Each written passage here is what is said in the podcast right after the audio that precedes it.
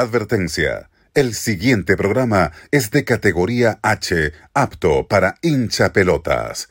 Contiene críticas futboleras burlonas que pueden ser sensibles para muchos. Si eres pecho frío, te puede gustar esta desgracia.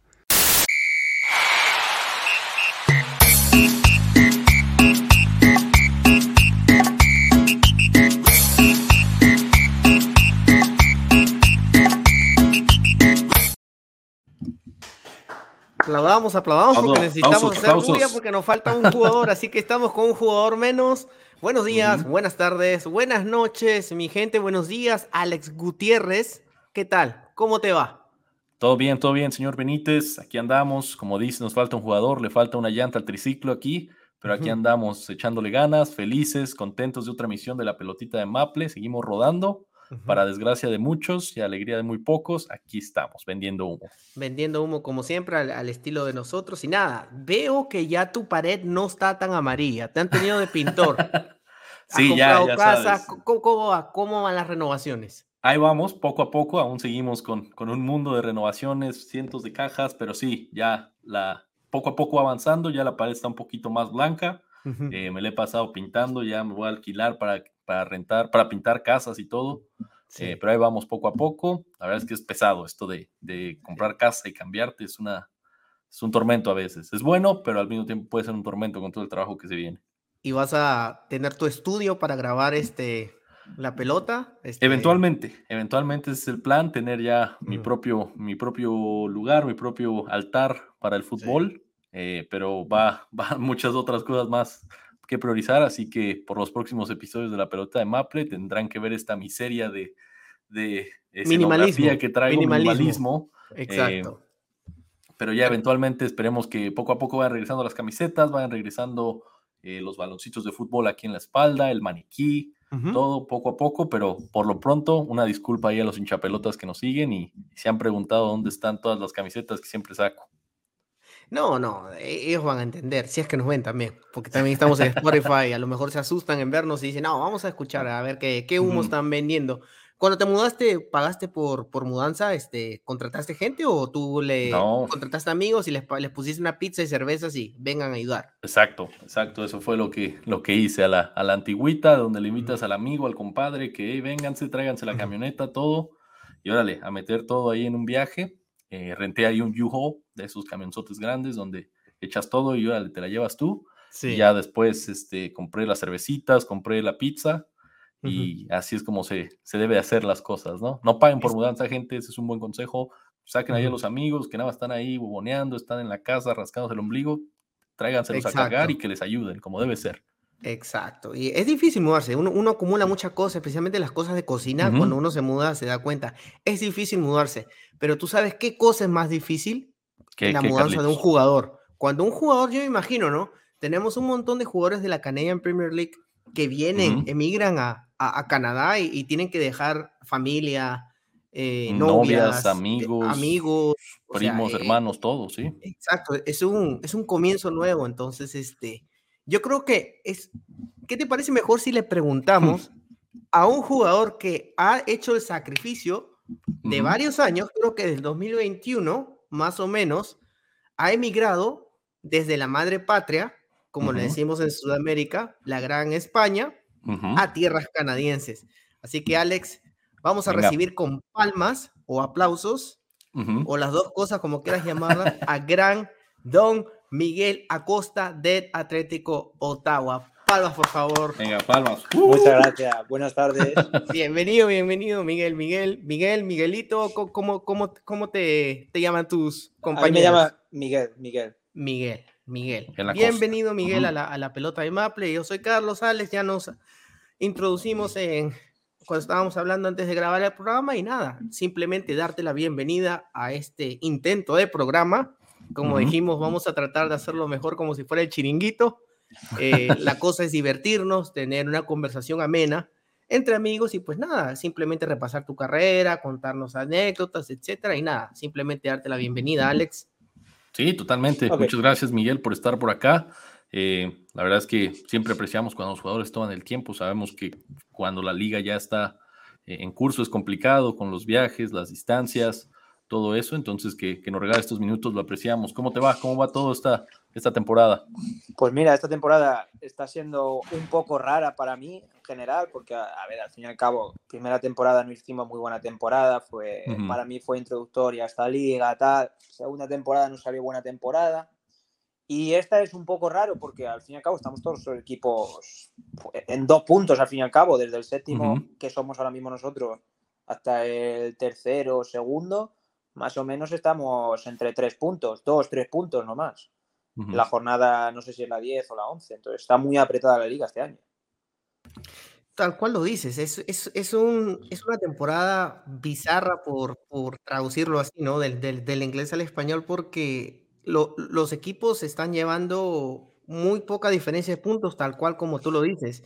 Y los partidos afuera, algunos roban, algunos no, o sea, roban puntos y pues la tabla se está equilibrando y a veces es engañoso ver la tabla porque uno ve la tabla y puede ver al Atlético, creo que ahora está penúltimo, está subiendo, pero no hay mucha diferencia, o sea, falta que uno de arriba empate o pierda uno para que la tabla comience a equilibrar. Nosotros ahora mismo, si ganando uno más, te puedes colocar tercero. Sí. estás en playoff y pierde uno de arriba y se mete el séptimo.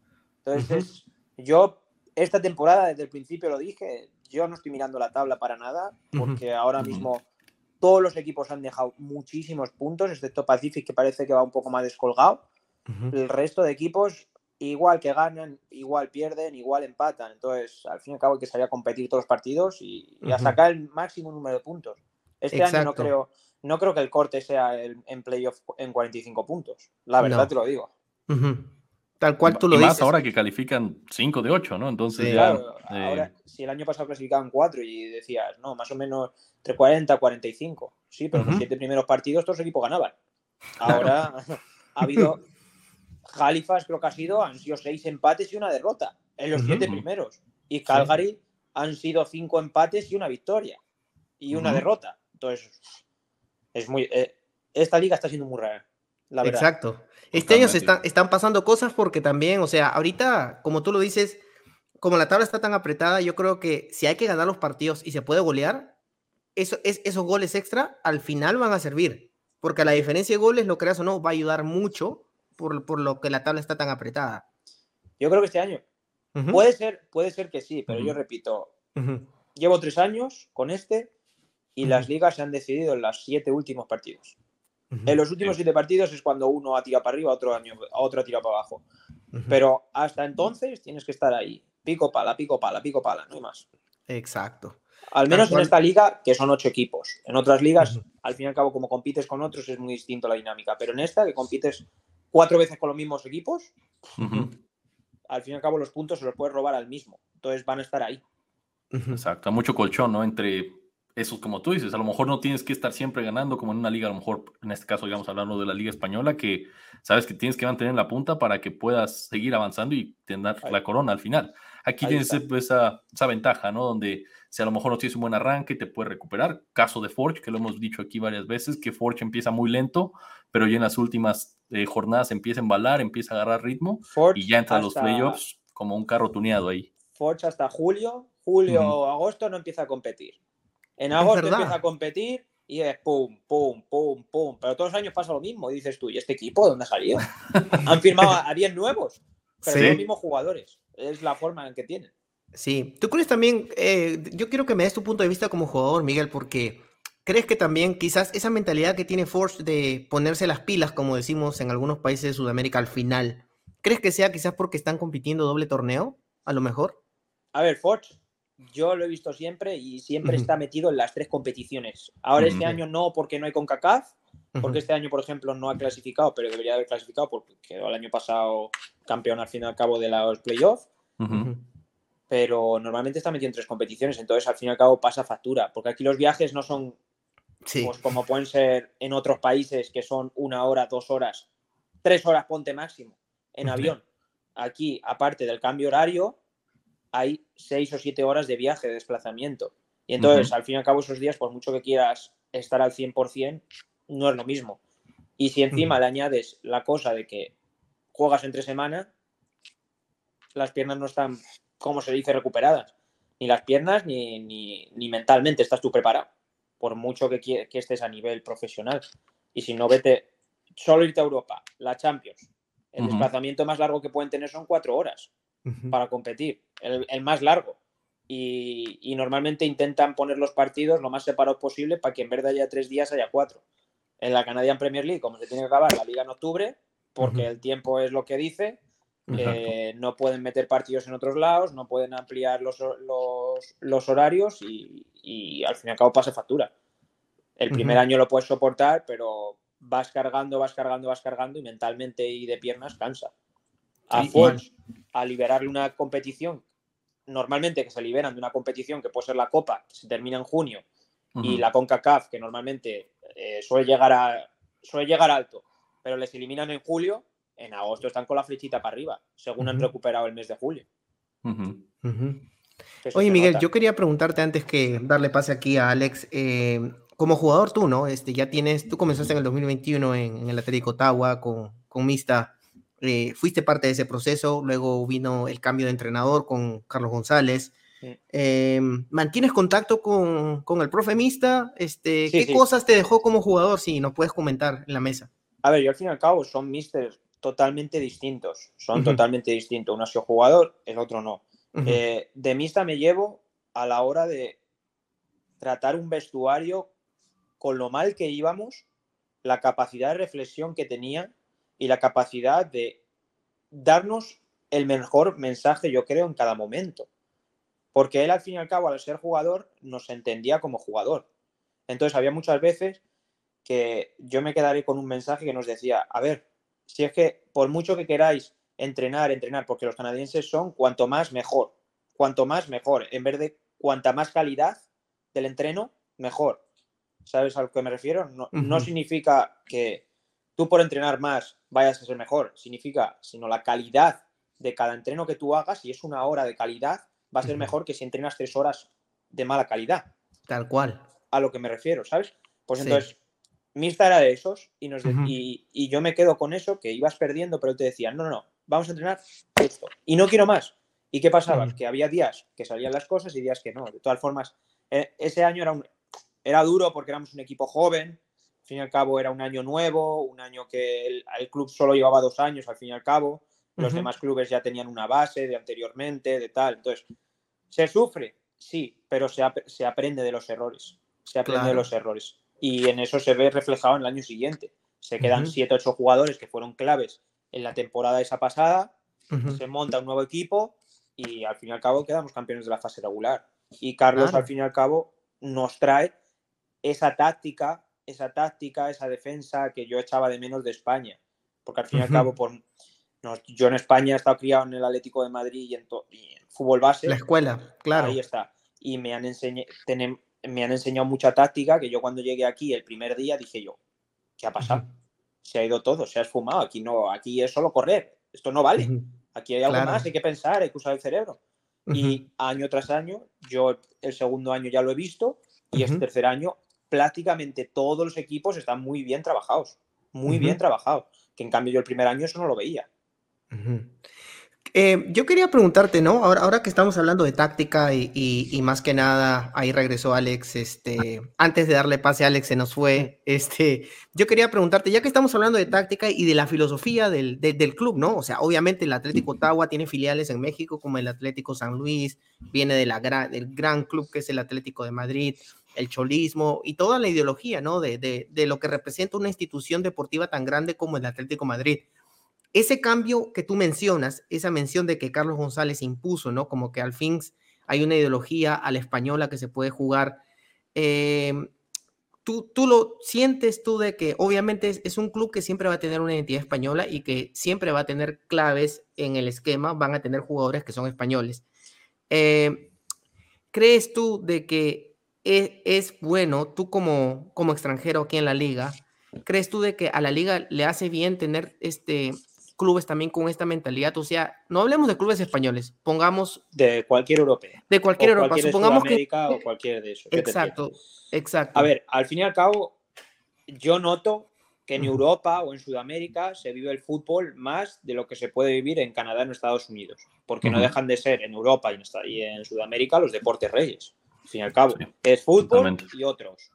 Pero aquí, a la vez, hockey, eh, fútbol americano, etc, etc, etc, no se enfoca tanto a esa mentalidad. Entonces yo creo que el jugador extranjero vive muy distinto al jugador canadiense el fútbol.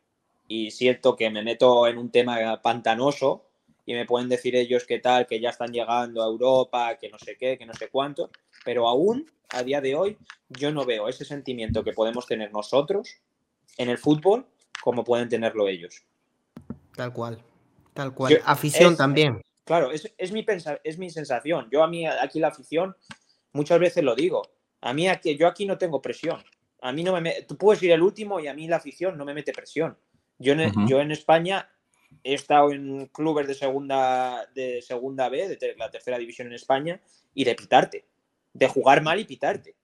He estado jugando UEFA Youth League, ir a Turquía a un, a un, a un estadio con 16.000 turcos y silbándote, siendo sub-19. Y al fin y al cabo de esas experiencias pues son, te hacen distinto, te hacen tener esa experiencia que se puede decir, competir en el ambiente, que, te da igual el público que te presione, que como jugador te creces. Yo al menos me crezco, a mí me motiva eso. A mí que me estén pinchando, que me estén animando, pero que estén, vamos, vamos, vamos, a mí me da un plus, ¿sabes? Pero aquí es lo que noto, la gente no es igual. Aquí no pasa. Es, miran mucho la estadística, pero no miran el, sentimiento que puede crear este deporte. Exacto. Tú lo has dicho perfecto. La pasión. Porque yo, es decir, por estadísticas, tú tienes jugadores aquí que por estadísticas, por número de pases, por número de tal, por número de tal, pueden ser muy buenos. Pero luego los ves en el campo y dices, no me vale. No me vale porque no tiene esa, esa, esa chispa de que cuando hay un momento malo hace, yo estoy aquí y yo tengo esa personalidad, esa es. Yo tengo esa personalidad. Claro, es que a veces yo creo que las estadísticas, antes de darle pase a Alex, este, que va a hacer este, su, pregunta, lo tengo ahí esperando, disculpa, este, lo que dices es muy, es muy cierto porque a veces, mira, las estadísticas engañan, porque nos ponemos en el campo y tú y yo nos comenzamos a pasar el balón y va a decir que te he dado pases como Tony Cross de 80% y estamos... Exacto, entonces las estadísticas, a veces la inventiva y el ojo clínico del jugador, del entrenador, tienen mucho que ver en la evolución del fútbol, porque a veces no solo es estadística, sino también es la inventiva del jugador como para poder salir en momentos que el equipo lo necesite, hacer una gambeta, hacer un driblete, etcétera. Esa, yo te pongo en el año pasado nosotros. Salíamos por posesión, éramos el equipo con menos posesión de toda la CPL. Y acabamos primeros en la fase regular. con, menos posesión. Pero eso sí, tenías cinco y metías dos. Ya está, se acabó el partido.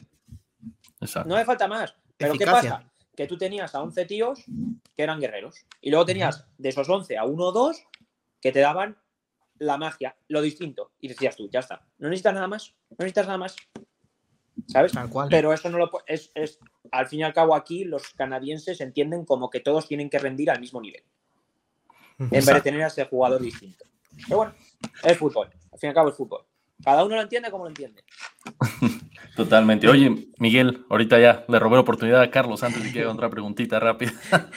no, te, yo te quería preguntar eso, ¿por qué esa parte que tú mencionas de, de, la, o sea, culturalmente no hay presión, y eso lo llegamos a platicar en su momento con, con tu compatriota Roberto Alarcón de Cabri, que decía es que a mí pues, no me aprieta, ¿no? O sea, puedo ganar, puedo golear o puedo perder y, y no pasa nada, salgo a la calle, me voy y nadie me dice absolutamente nada, ¿no?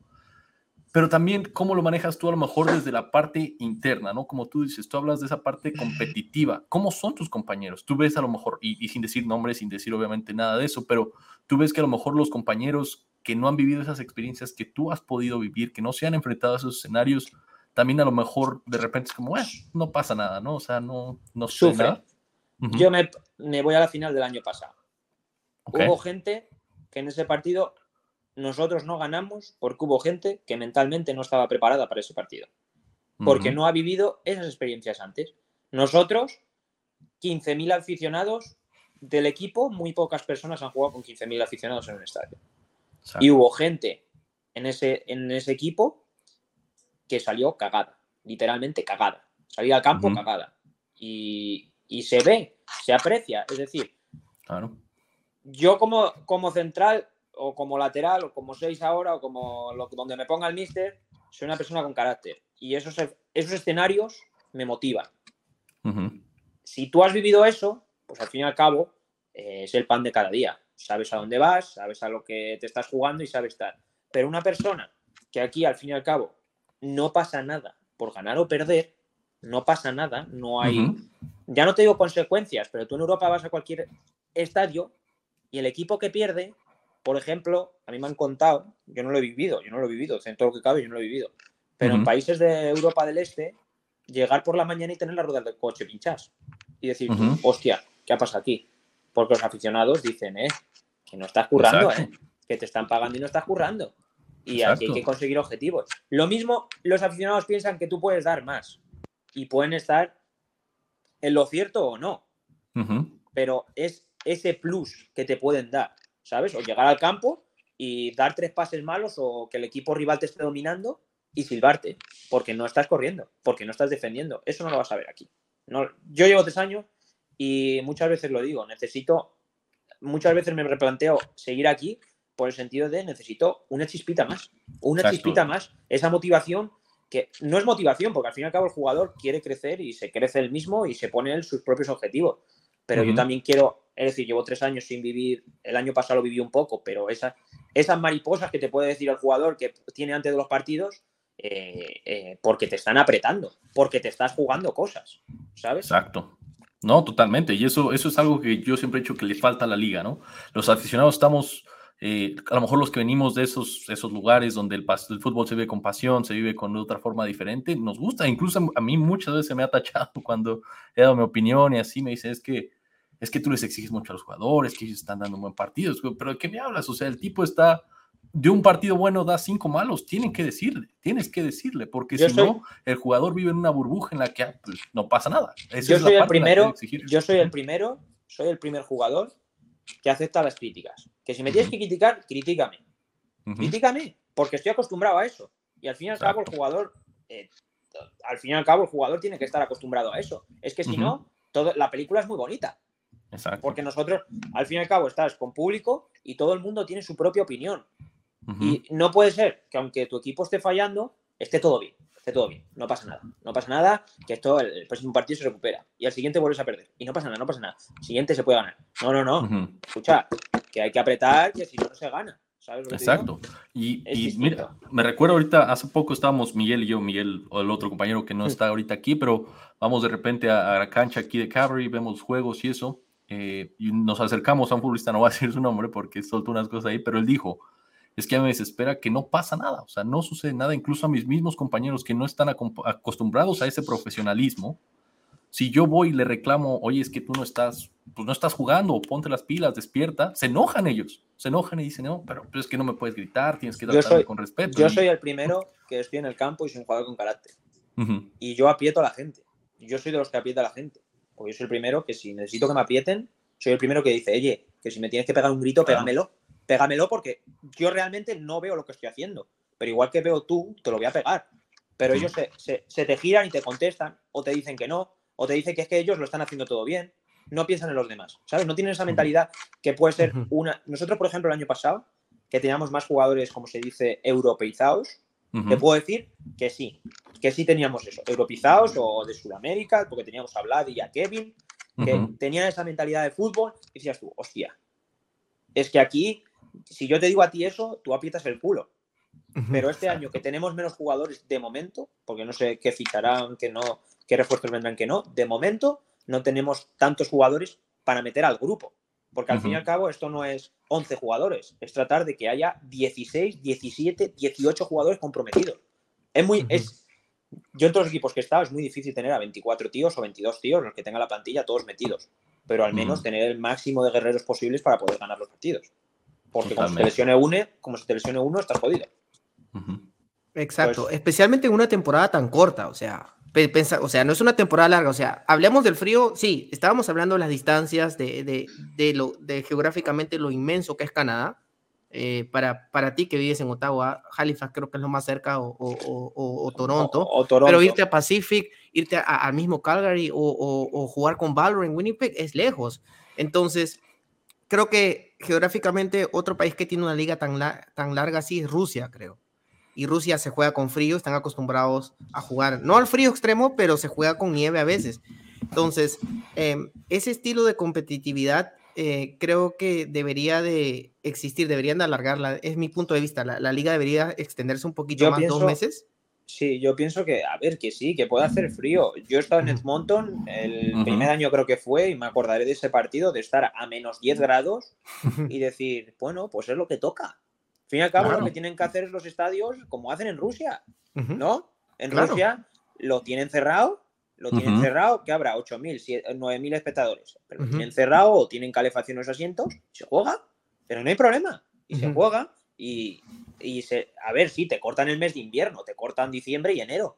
Claro. ostras, tú puedes jugar hasta noviembre y puedes empezar en marzo perfectamente, claro. por mucha nieve que haya. Pero claro, el problema es que los estadios no están adecuados al fútbol como se puede hacer en Rusia. Que eso es lo que la liga tendría que ponerse manos a la obra. Pero es que, claro, es muy nueva la liga, entonces hay muchas cosas que tendrían que implantar. Y, y, no creo que no creo que lo haya, no creo que lo haga. Tú como jugador, yo, yo te pregunto, ¿no? O sea, y esta es una pregunta que a los invitados que hemos tenido a veces nos han dicho, ¿no? Como que, especialmente al jugador latino, pero no sé, al europeo un poco también, la costumbre de jugar en un gras natural. No importa el, el, club que sea, segunda, tercera división, hay clubes que tienen su, su, su césped en estado natural. Aquí se juega con gras sintético. Eh, y es cuando un jugador se lesiona, es más o sea, recuperarse una lesión toma más tiempo de lo que debe para un jugador extranjero que viene. Tú como jugador y como tu punto de vista, ¿crees tú que la liga debería de obligar a todos los, los estadios que sean con, con, quizás no gras natural, pero por lo menos el híbrido que, es FIFA regulated, como dicen, ¿no? Es decir, ellos dicen que no pueden poner natural porque el hielo, porque el hielo o la nieve se lo carga. Vale, pues si no pones natural, pon como está en Rumanía, pon como está en Polonia, pon como está en Rusia, que es 75% artificial y, 25% eh, natural. El híbrido. Y el, y el campo va a estar siempre bien. El problema es que los campos en esta liga lo usan los, los equipos de fútbol americano. ¿Qué pasa? ¿Qué problema hay? Que tú vas a Winnipeg y tienes que ir con turf porque si no te dejas el cuerpo entero. Al día siguiente no sientes ni las rodillas ni los, ni los tobillos. Eh, vas a, vas a, al nuestro, por ejemplo, este año, al nuestro, y te duele todo. Te duele todo. Forge, por ejemplo, lo tiene bien cuidado. George no está mal, pero no dejan de ser artificiales. Tú en un campo artificial tardas más días en recuperar. Ya no, ya no es el viaje, sino es el propio campo. Que ellos piensan que por jugar en artificial no va a haber, no va a haber mayor problema, pero es al contrario, natural, amortiguas cada pisada. Cada carrera que das está amortiguando. Entonces, a la hora de recuperar, son menos días. ¿Qué pasa? Yo, por ejemplo, eh, te pongo mi caso. Yo tengo 25 años, pero yo salir de nuestro estadio y yo tengo problemas en las articulaciones un montón. Pero, por ejemplo, voy a Calvary o voy a Halifax y de cine no tengo problema. Al día siguiente digo yo, pues si ya puedo jugar otro partido. Y la alfombra, el campo. Claro, y habré corrido 11 o 12, 12 kilómetros perfectamente. Pero es lo que digo, yo prefiero jugar en, en natural que en artificial por la por, ya no solo la recuperación, es por las lesiones. Artificial tiene mucho desgaste. Natural, en cambio, como es, como es más blandito, aunque esté mal, es que lo prefiero aunque esté mal, prefiero jugar natural, muchas veces. Sí, por porque no. por, el tema de las lesiones. los equipos, esto lo hemos visto históricamente en la liga, los que hemos venido siguiendo la liga desde el principio. Históricamente, a como a mediados de temporada o ya la parte final, los equipos se vuelven a, se empiezan a convertir en, hospitales, en enfermerías, porque los jugadores es cuando ya empiezan a pagar pues factura, ¿no? De lo que tú bien mencionas, el desgaste, las articulaciones, eh, el es que, menisco, lo que sea. El calambre, se acalambran rápido, o sea. Es que no añades, no añades, es que aparte del campo, es lo que te digo, añades campo, añades viaje, añades eh, poco tiempo entre partido y partido. Pues es que es una bomba. Es que es una bomba. Es que normalmente los equipos dices, joder, es que tienen 25 en plantilla, sí, pero disponibles, disponibles tienes 17, 18, porque el resto está lesionado. Y sí, y dale gracias que no sean lesiones de larga duración, porque como sea una, ya, ya tengas algo de dos meses, ya te has perdido media liga. Sí, exacto. Tal cual. Yo quería preguntarte, Miguel, antes de ya darle pase a Alex, este, ya que estábamos hablando de esto, tú has estado desde el 2021 en adelante. ¿Has visto algún cambio en la liga, o sea, para bien? En, tu trayectoria que has estado aquí, que ha mejorado? al fin y al cabo, la competitividad entre jugadores del primer año al último ha incrementado, el nivel de la liga ha incrementado muchísimo. Yo el primer año aquí me encuentro equipos no estructurados y ahora mismo hay equipos que posiblemente, yo he dicho que pueden competir en segunda división de España alguno. Y estamos hablando de palabras mayores, eso. Alguno puede competir perfectamente. Y tema de jugadores, ha incrementado mucho. Entrenadores, también. Está habiendo salidas a países importantes, como puede ser Escocia, que se han llevado jugadores, como puede ser Suecia, creo que Suecia, sí, Suecia, como pueden ser Polonia, está habiendo jugadores que están yéndose a equipos buenos en Europa. Al fin y al cabo, la liga está incrementando el nivel. Sé que es lento porque hasta 2026 está el Mundial, pues no, no va a ir más allá, pero mejoras está viendo desde el primer año a este, la verdad. Los equipos, están, lo que te digo, los equipos están profesionalizando. Ya tienen más miembros en el, en, el, en el cuerpo técnico, que antes no tenían tantos, ahora tienen más. Ya hay más analistas, que antes no había, ahora ya los hay. El servicio médico cada vez está siendo mayor. Al fin y al cabo se está profesionalizando más. Totalmente. Oye, yo te quería preguntar, Miguel, una parte también. Eh, afortunadamente los invitados que hemos tenido aquí, pues vienen de diferentes partes, diferentes equipos, diferentes países originalmente.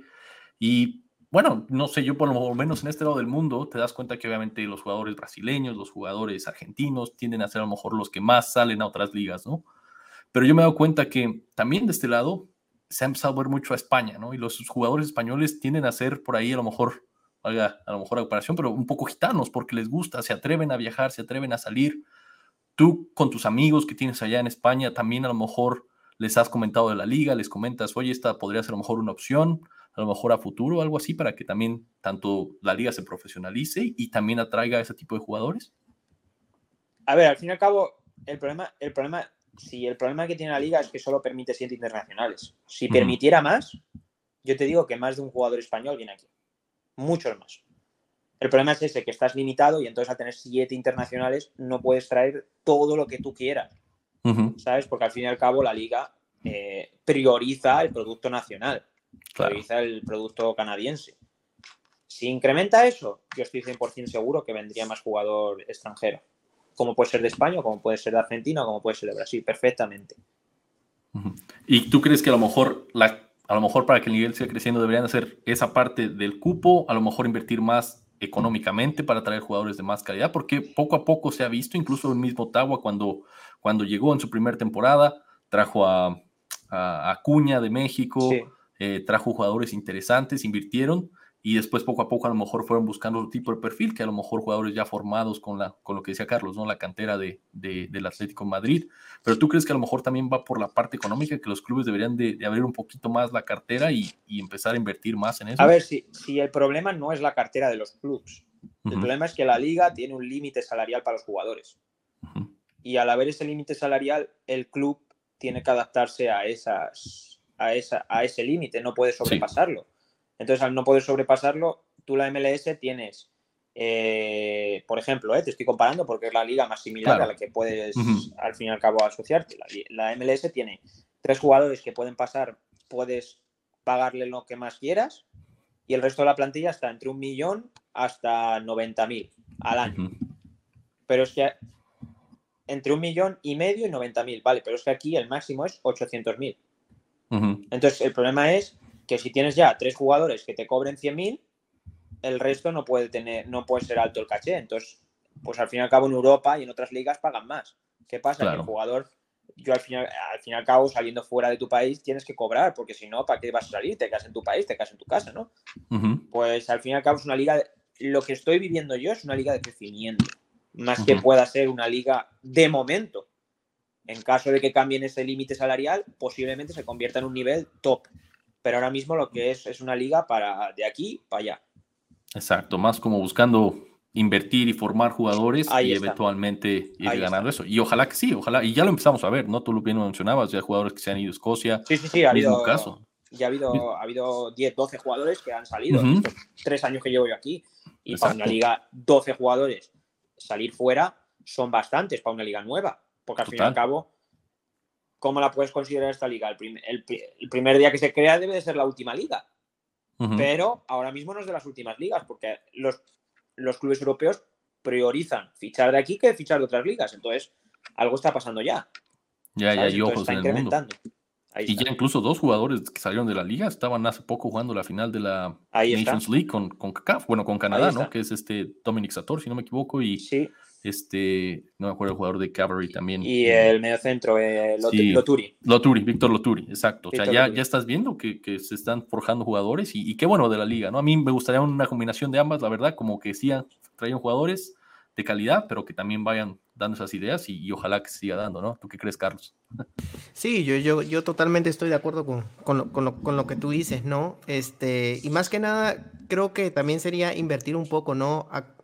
En las canteras, o sea, si bien los clubes solamente tienen el primer equipo, salvo el Atlético Madrid, que obviamente tiene filiales en, en todo el mundo, pero hay varios equipos, por ejemplo, Wander se formó como club, no tiene inferiores, y hay varios clubes, este, Calgary tiene Foothills, hay varios clubes que tienen un equipo filial que con más o menos potencia los jugadores para ver lo mejorcito. Es que esta, es que la liga, por lo que tengo yo entendido, ¿eh? no tengo mucha idea, pero por lo que tengo yo entendido, la liga priorizó primero formar el primer equipo y su cuerpo, su staff, su, servicio médico y tal, los jugadores Claro. Este año o dentro de un año van a priorizar tener un filial. Y van así poco a poco, porque lo que no quieren es que los clubes inviertan todo el dinero de golpe y luego no haya dinero. Quieren que vaya poco a poco. Claro, quieren que haya poco a poco y se confirme y se ¿cómo se dice? Se, estabilice la liga en una liga que no se, no se vaya, no se, se disuelva. Sí. Lo que quieren es que se mantenga. Entonces, por eso mismo van poco a poco. Claro. Yo quería preguntarte, Miguel, hemos tenido invitados aquí y tres de los invitados que hemos tenido aquí, que han venido aquí a la pelota, em, nos contaron prácticamente parecida la misma respuesta y yo quiero eh, saber tu punto de vista al respecto. Em, un juvenil que comienza en el fútbol canadiense em, quizás tiene el camino más fácil que una persona, por ejemplo, un sudamericano que viene de bajos recursos o, en Europa que también hay jugadores de bajos recursos que tienen la presión de salir adelante. Yo quiero que me des tu punto de vista como, ¿cómo ves esta comparación, no? Este, ¿Crees tú de que al juvenil canadiense se le tiene que exigir más en, las canteras para que sepa lo que es competitividad en, la alta competencia? a ver, yo por mi experiencia es que ya no es... Yo soy el primero que los exige. Es que ya no es... Pero ya están grandes. Es que el problema es que con 19 años en Europa estás... En, yo, por ejemplo, en el Atlético de Madrid he tenido la suerte de competir la UEFA Youth League y compites contra canteras de máximo nivel. Y aquí el, el, juvenil contra el que más haya competido ha sido contra, yo qué sé, contra Toronto FC. Sí, y al fin y al cabo. el 2, ni siquiera el 1, o sea, claro. Claro, me dices tú, ¿qué competitividad tienen aquí en Canadá? Ninguna, ninguna, porque allí en España, al fin y al cabo, te estás enfrentando todos los fines de semana o, al, o, al, menos una vez al año te estás enfrentando contra las mejores canteras. Entonces, al fin y al cabo, es ahí cuando ves el nivel del jugador, cuando ves que el jugador, pues tienes esa persona. Es, es la diferencia que estoy diciéndote cuando llega a primer nivel que es esa personalidad, ese carácter, esa competitividad distinta que te hace ser jugador, ¿sabes lo que te digo? Ese, ese pasito que estás de más que como puede ser un jugador de 19 años ahora mismo en Europa, tiene mayor experiencia que un jugador de 19 años de aquí. ¿Y cuál es el problema? Que tú aquí a este jugador de 19 años, que en Europa lo tienes compitiendo con los de su edad, aquí lo metes con gente que viene de vuelta y que ya ha competido y tiene experiencia muerte y ¿qué pasa? Que se lo comen que se lo comen, que no, no, le da, por mucho que quiera, por mucho que quiera aprender y le metan forzado de que tiene que estar, no da, no da porque realmente no ha competido hasta los 19 años. Y a los 19 años le vas a meter así deprisa y corriendo con gente que, pues eso, tiene una edad, tienen, yo por ejemplo el año pasado tenía gente, los mayores eran de 30 a 33 años. y, y, yo que tengo 25 años aprendía de ellos. Entonces imagínate gente que no ha competido con 19 años, ¿cómo va a competir? ¿Cómo va a aprender de ellos? Es que les van a dar mil vueltas, se van a reír de ellos. Y es el problema. Que debería de haber una competencia ahí que ellos aprendieran. No deprisa y corriendo meterles, ¡pum! claro. Oye, Miguel, este, nos comentas que tienes 25, ¿no? Y vas a la misma a la pregunta que estamos hablando, ¿no? De la competitividad, etcétera. El fútbol ha evolucionado y ahora los jugadores están siendo más longevos. Un jugador que antes se retiraba a los 30 te puede jugar tranquilamente hasta los 40. Algunos, no todos, pero 38, 35 que antes, en el fútbol de antes no, no se podía. O sea, las lesiones, era un fútbol más lento, ahora es más rápido.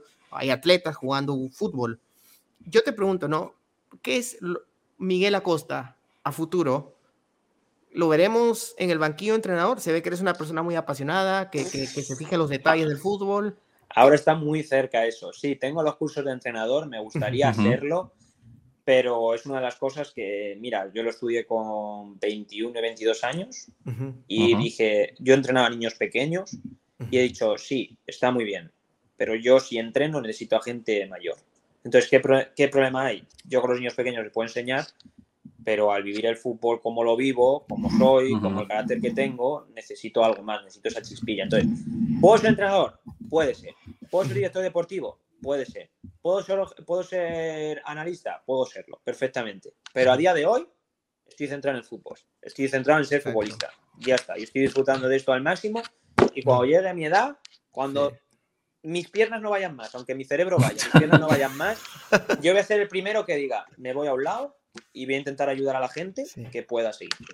Bueno, si quieres ser analista, bienvenido seas cuando ya crezcamos y tengamos un programa en Twitch, ahí estás en el panel, el futbolista. Desde tu punto de vista de futbolista, cuéntanos y das con todo ahí como el chiringuito. Y nos das credibilidad, porque la verdad es que somos pecho fríos nada más nosotros aquí hablando. Miguel, este, nosotros, como te comentaba, teníamos una sección que se llama este, Los penales de Maple. Este, son preguntas ping-pong, así que ¿te parece si te animas a patear una tanda de penales? Venga, dale. Dale, vamos con la puña entonces, Alex, y vamos con los penales de Maple.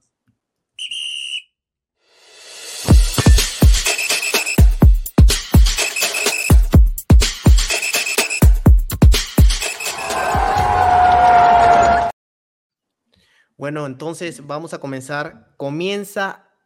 Alex, tú comienzas a patear. Vale, yo empiezo, dale. Dale. Entonces comienza el conteo ya. ¿Cuál ha sido la peor cancha en la que has jugado aquí en la CPL? Edmonton. Comida que más extrañas de España. La. Uf, porque es que cocino la tortilla de patatas, pero es que la hago, la paella. No, el chorizo español. O el jamón serrano español. riquísimo, riquísimo. eso. Eh, en los aviones, ¿qué prefieres, ventanilla o pasillo? Ventanilla siempre. Leyenda de la selección española. te digo Ramos porque se ha retirado cerca, pero Carles Puyol me gusta mucho también. ¿Sí? O Iniesta. El temperamento de Ramos, más o menos te veo. Sí. ¿Qué prefieres, una copita de vino o una cervecita? Ninguna de las dos. No, tomas. ¿Tienes alguna cábala para jugar fútbol al momento de salir al campo? Tres pasos con la pierna izquierda, eh, pensar en mi abuelo, vinar a mi perra para que me dé energía y para adelante. Venga, excelente. Si haces un asado en tu casa, ¿a qué jugadores con los que has jugado invitarías? Tres jugadores con los que has compartido. A todos los latinos. para que se arme la fiesta ahí. Todos. Fiesta ahí. Toditos. ¿Botines favoritos para jugar al fútbol? Estoy usando unas Adidas Predator, pero me gustan mucho las. Unas pumas nuevas que llevo naranja, no sé el nombre, pero unas pumas naranja que llevo nuevas. Si hay una tanda de penales, ¿qué penal prefieres tirar, el primero o el último? El último. ¿Paella o churros? Paella. Eh, ¿Cuál es el mejor jugador latino de la CPL? Latino. Mm, te voy a decir Diego Espejo, que va en mi equipo. ¿Cuál ha sido el delantero de la CPL más difícil que te ha tocado marcar? ¿Cómo se llama? Moser Dyer. Dyer. Dyer. Muy buen jugador. Eh, ¿Tienes algún equipo del, que apoyes de la Kings League? Eh, sí, a... sí, sí, sí, sí, a Gigantes. Gigantes. Aquí somos porcinos. Ah, ¿eh? si no fueras futbolista, ¿a qué te dedicarías? Yo creo que sería chef. Chef, te gusta cocinar, ¿eh? Mucho. Venga. Bueno, esos fueron los penales de Maple. Ya regresamos Bien tirado. con el último bloque del programa.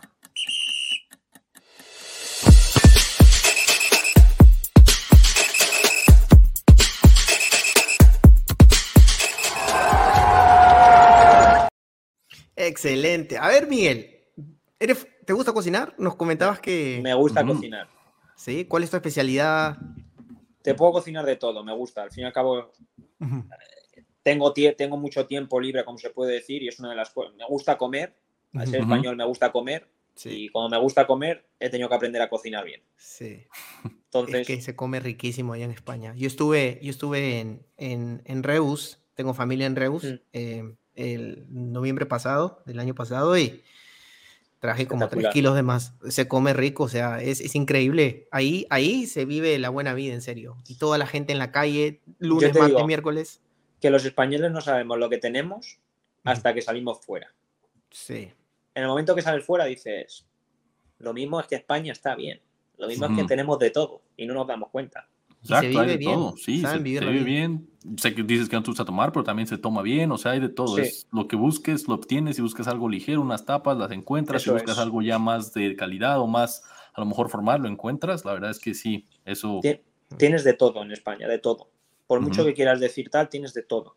Lo que pasa es que no sabemos valorar lo que tenemos hasta que estamos fuera, la verdad. De que ya estás en el frío de Canadá y te tienes que tomar un Tim Hortons por doceava vez.